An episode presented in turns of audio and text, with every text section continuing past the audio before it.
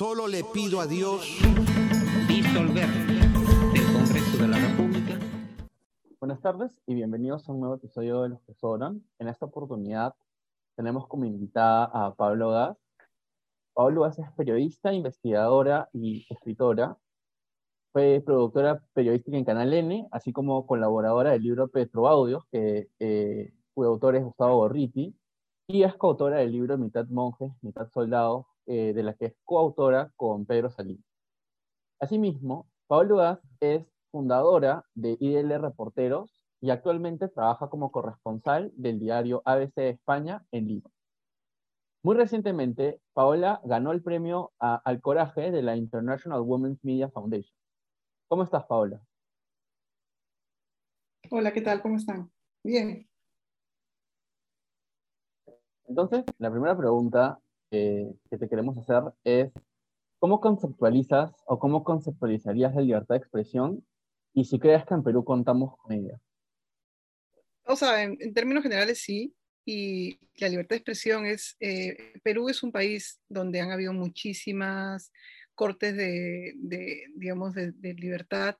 Hemos tenido desde los 200 años de, república muchos golpes de Estado y los periodistas eh, digamos, tenemos una labor fundamental para poder dar voz a los que no tienen voz, eh, pelear contra, contra, contra, bueno, contra todos los obstáculos para poder publicar.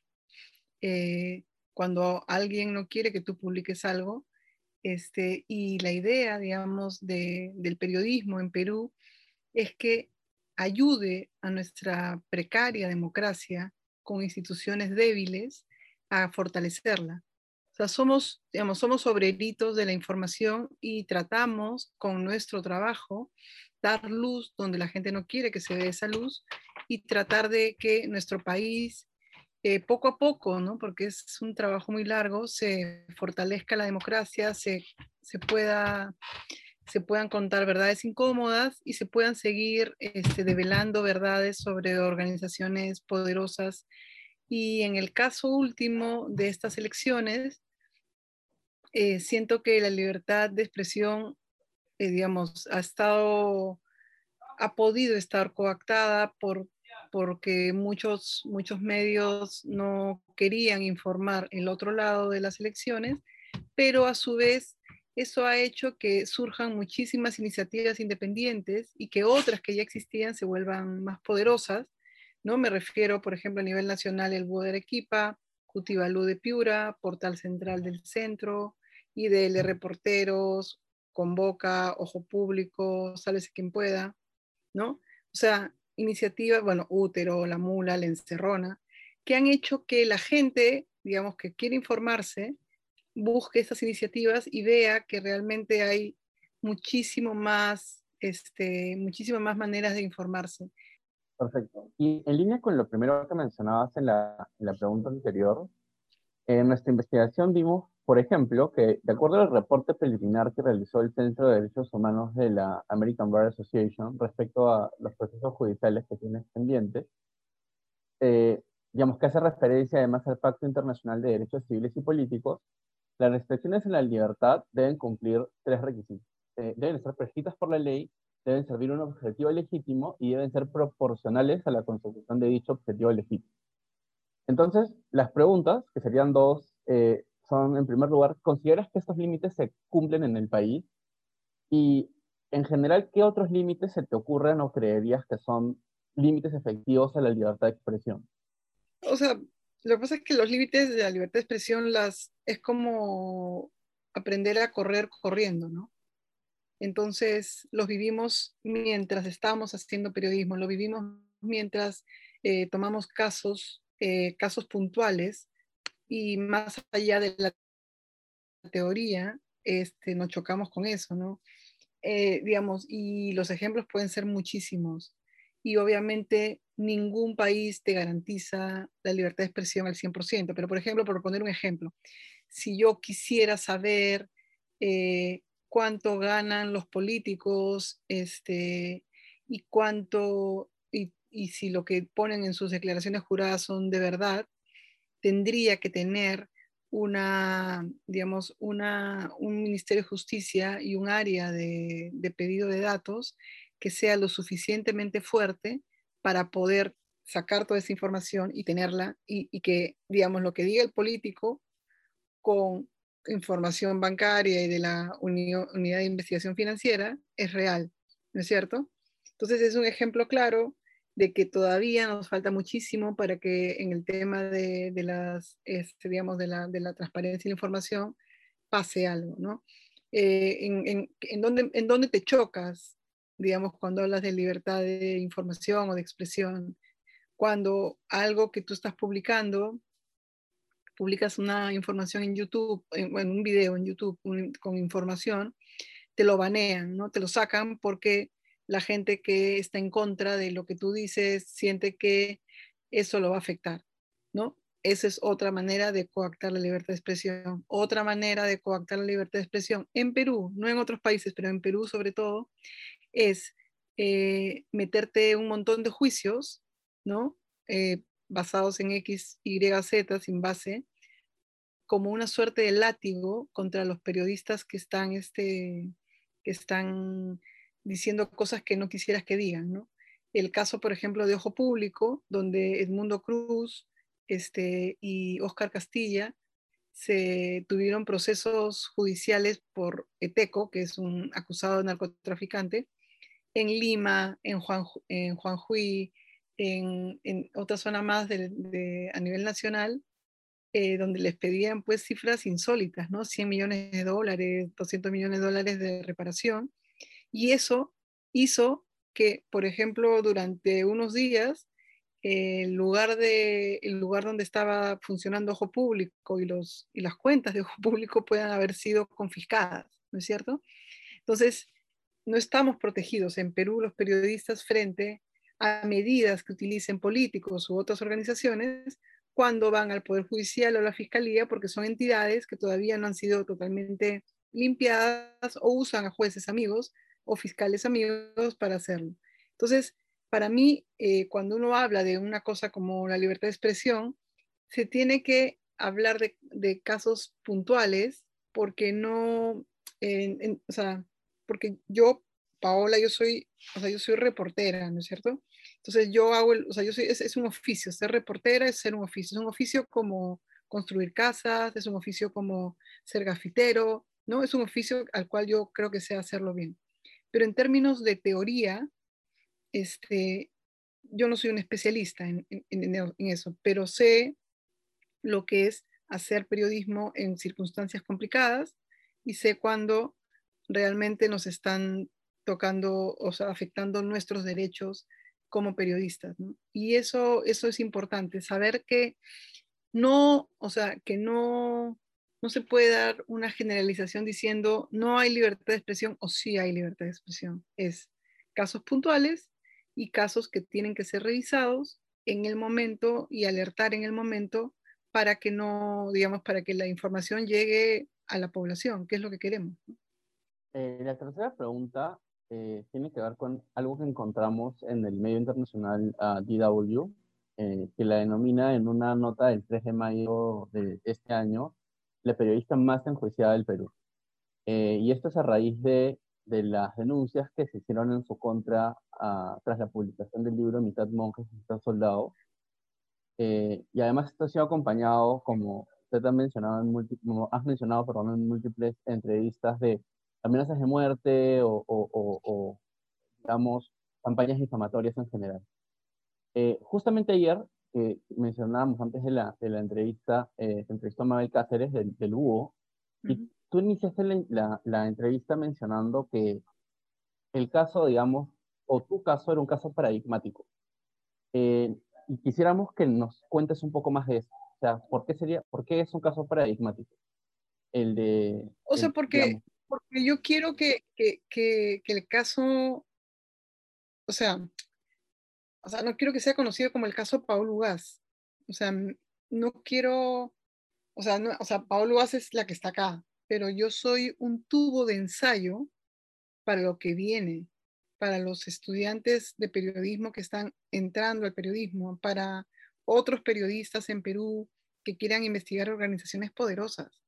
Entonces, para mí, por eso es paradigmático. O sea, si sacas el nombre Paolo Gas y saquémoslo de este caso ahorita, es la muestra de lo que ya están probando y tienen, han tenido relativo éxito en el sentido de que se mueven como, como un ecosistema de la desinformación donde si no lo saca Cucho, lo saca Benito, y si no lo saca Benito, lo saca Sancho, ¿me entiendes?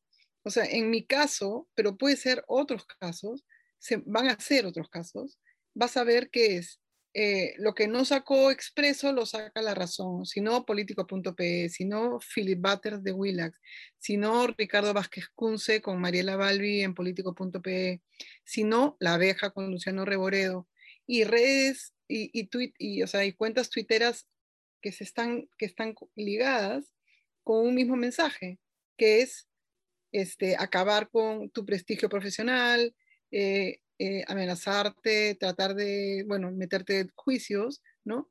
Con el fin de que ya no publiques, con el fin de que tu historia no llegue a donde tiene que llegar, con el fin de vengarse, ¿no? Entonces, por eso me gustaba decir lo que es paradigmático y, y, y sacarme también porque, porque siento que lo que viene es bien parecido para otros periodistas. O sea, en este momento mi compañero Daniel Llovera tiene un juicio de difamación por el,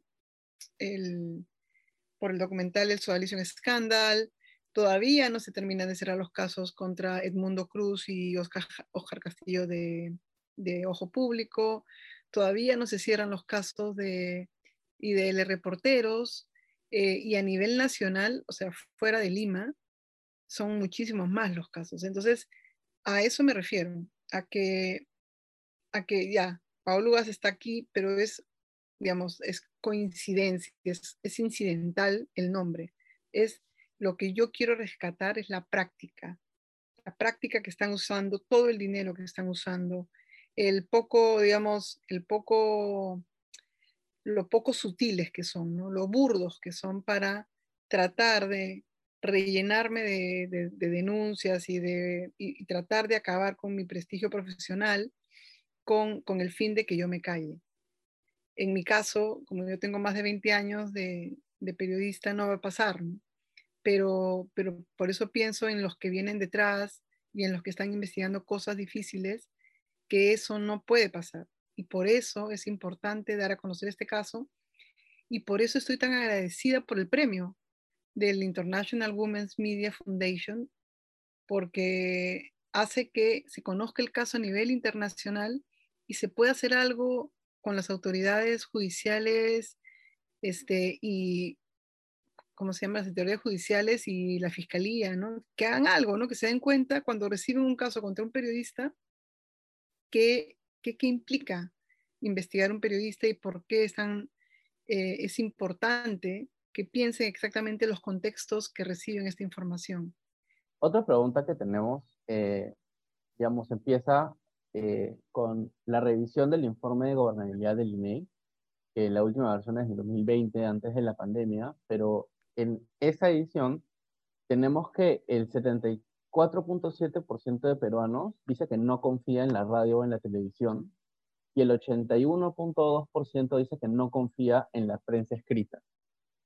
Además, el último latinobarómetro publicado refiere que solo el 44% de las personas confía en los medios como fuente general de acceso a la información. Eh, ¿Por qué crees que ha sucedido esto? ¿Por qué crees que cada vez menos gente considera que los medios son fuentes fiables de acceso a la información? Yo creo que la pérdida de credibilidad de un medio en general eh, es una mala noticia para todos porque porque hay gente que trabaja ahí y que no hubiera querido que pase, ¿no? Eh, hay un dicho colombiano que es como la credibilidad llega a pie, pero la falta de credibilidad se va a caballo, ¿no? Eh, creo que nos pasó en el 2011 con, con, el comercio, ¿no? Que fue, tuvo una cobertura muy, muy mala de la, de la elección porque no querían que gane mala creo que la, directora era Marta, bueno, no directora, pero una de las directoras era Marta Meyer, Miro Quesada, que no quería que gane Tomala, y hicieron una, un trabajo muy poco prolijo de la elección y eso causó un daño que no se puede contar, es un daño que está ahí, ¿no? Y que hizo que, este, y que, hizo que el Diario del Comercio pierda mucha credibilidad en esa elección eh, y también causó la salida de Laura Puertas, eh, que, trabajaba, que era la directora de América Noticias, y Canal N, de Rosa María Palacios, y lo que causó a su vez que, se, que renuncien en solidaridad Hugo Coya, Raúl Tola y Josefina Townsend. ¿no? Y creo que todos pensamos que en el 2011 la gente habría aprendido algún tipo de lección de lo que pasó. Y en el 2021 aprendimos que no, no aprendieron ninguna lección y que, y que no les preocupa que mostrar solo un lado de la historia lo que va a hacer es que ya la gente ya no vea los canales de televisión y ya no los vea con respeto y credibilidad. Muy bien. Ah, otra pregunta que tenemos es, respecto a la ética periodística, tenemos una cita de Kapuczynski que refiere lo siguiente. Hoy, al cronista que llega de hacer una cobertura, su jefe no le pregunta si la noticia que trae es verdadera, sino si, si es interesante y si la puede vender. Este es el cambio más profundo en el mundo de los medios el reemplazo de una ética por otra. ¿Tú consideras que esto es verdad en el, en el medio peruano eh, y particularmente en el, en el caso de las medias tradicional, digamos? Porque mucha gente ha hecho referencia a que hay casos de, digamos, de que ha habido una mercantilización de la prensa, algunas personas hacen, como me parece que, que tú también has hecho, algunas digamos, recogen algunas similitudes de cómo se movió la prensa en los 90 a cómo se está moviendo ahora? A ver, en general, creo que los periodistas y los medios de comunicación, eh, tras la llegada del Internet, no nos, pensamos, nos pusimos a reflexionar, bueno, yo no dirijo ningún periódico, pero fui editora de La Mula un año y, y sí era importante saber por dónde se movían, ¿no? qué quería la gente, etcétera. Y por eso es que mi redacción estuvo formada por gente que tenía casi 10 años menor que yo, porque yo quería, eran periodistas jóvenes, brillantes, todos, porque traté de tener un buen, este, una buena, eh, un buen filtro, este, para saber exactamente por dónde se iba, por dónde estaba la, el, las preocupaciones, qué se quería decir, qué cosas eran importantes, qué cosas no. Este, y, creo que eso es clave, ¿no? Saber exactamente qué, qué, qué está esperando la gente, qué no, qué no, qué no, qué no le hemos podido dar como, como periodistas, qué discusiones serían importantes tener. Por ejemplo, no sé, si te pones a pensar es, en esta elección, hacer una mesa sobre racismo, sobre clasismo, hacer una mesa sobre corrupción. O sea, son temas que atraviesan esta elección, pero que no hemos podido, ¿cómo decirlo? No hemos podido procesarlos. O sea, los eventos son a veces más rápidos de lo normal. Entonces creo que el público también merece información que no está recibiendo, este, al margen de, o digamos, para mí el tema de, que se venda o no, sí es relativo. Eh, nunca nunca lo, lo, pondría en esos términos, pero sí me pondría a pensar qué espera mi, qué espera mi audiencia, ¿no? ¿Qué quiere mi audiencia escuchar? ¿Por qué? ¿En qué formato? Me encanta por eso el formato que hace Washington Post de contratar a un editor de TikTok este, y poder poner las noticias en ese formato para poder llegar a ese público. Ha ganado un premio, ¿no? Por hacer eso.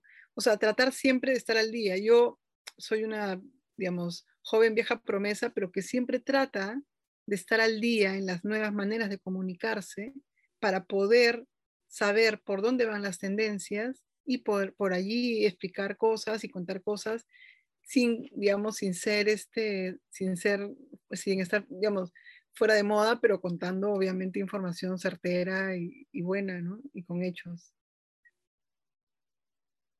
Claro, pero creo que esto hace más referencia tal vez al, no a la forma de hacer llegar el mensaje, sino al contenido del versaje, porque tradicionalmente se entiende que los periodistas, digamos, como, como tú lo mencionaste, intentan encontrar verdades incómodas, intentan, digamos, ser un contrapeso del poder.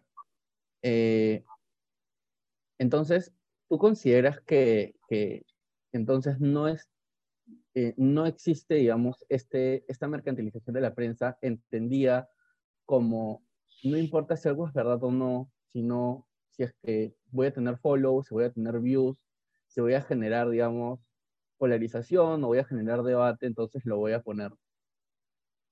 Lo que pasa es que no es que esté reñido, no.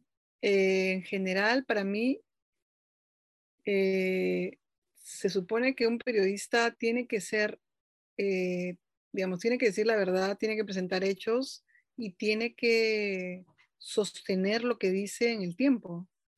Y para mí, Willax no hace periodismo, ¿no? O sea, no tengo ninguna prueba de que ninguna noticia que hasta ahora tengan ellos, las que he conocido, sean sostenibles en el tiempo. O sea, solo es cuestión de comparar. Compara todas las noticias que ha publicado IDL Reporteros en el tiempo con las noticias que ha publicado Willax en el tiempo cuál ha tenido alguna duda, un ápice, una línea de mentira o de cosas que no se hayan sostenido en el tiempo. O sea, para mí ese es el mejor examen.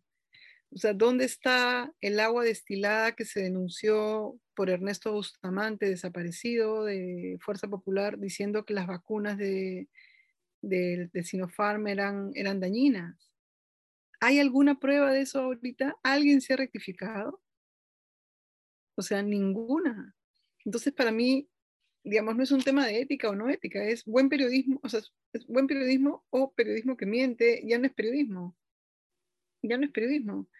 Dime una sola cosa, una sola cosa que IDL Reporteros haya publicado y que hayan dicho que es mentira y que no, y que no, este, y que tengan la prueba de eso.